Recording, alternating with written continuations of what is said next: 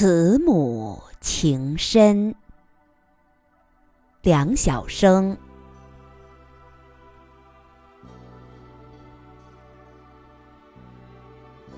我一直想买一本长篇小说《青年禁卫军》，书价一元多钱。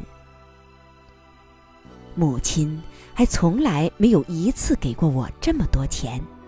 我也从来没有向母亲一次要过这么多钱，但我想有一本《青年禁卫军》，想得整天失魂落魄。我从同学家的收音机里听到过几次《青年禁卫军》的连续广播，那时我家的破收音机已经卖了。被我和弟弟妹妹们吃进肚子里了。我来到母亲工作的地方，呆呆地将那些母亲们扫视一遍，却没有发现我的母亲。七八十台缝纫机发出的噪声震耳欲聋。你找谁？找我妈。你妈是谁？我大声说出了母亲的名字。那儿，一个老头朝最里边的角落一指。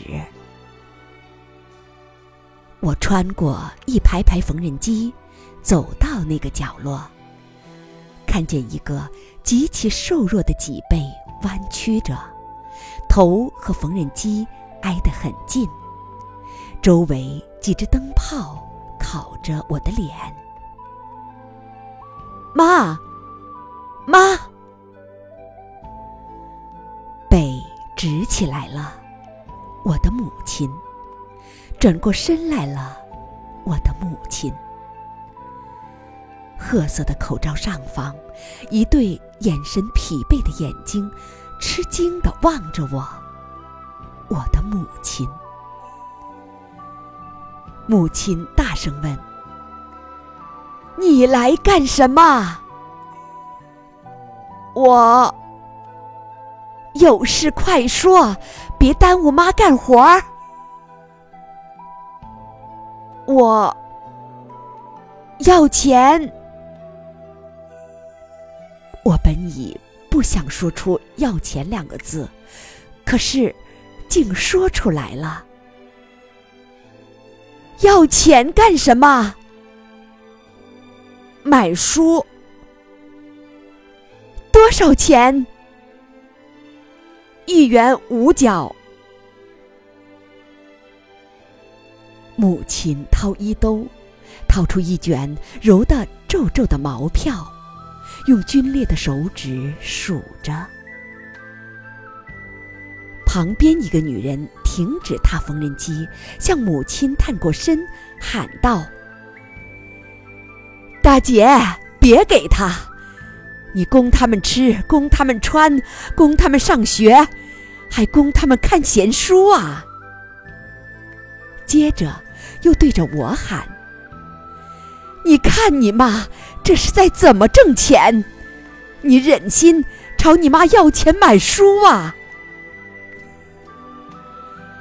母亲却已将钱塞在我手心里了，大声对那个女人说：“我挺高兴，她爱看书的。”母亲说完，立刻又坐下去，立刻。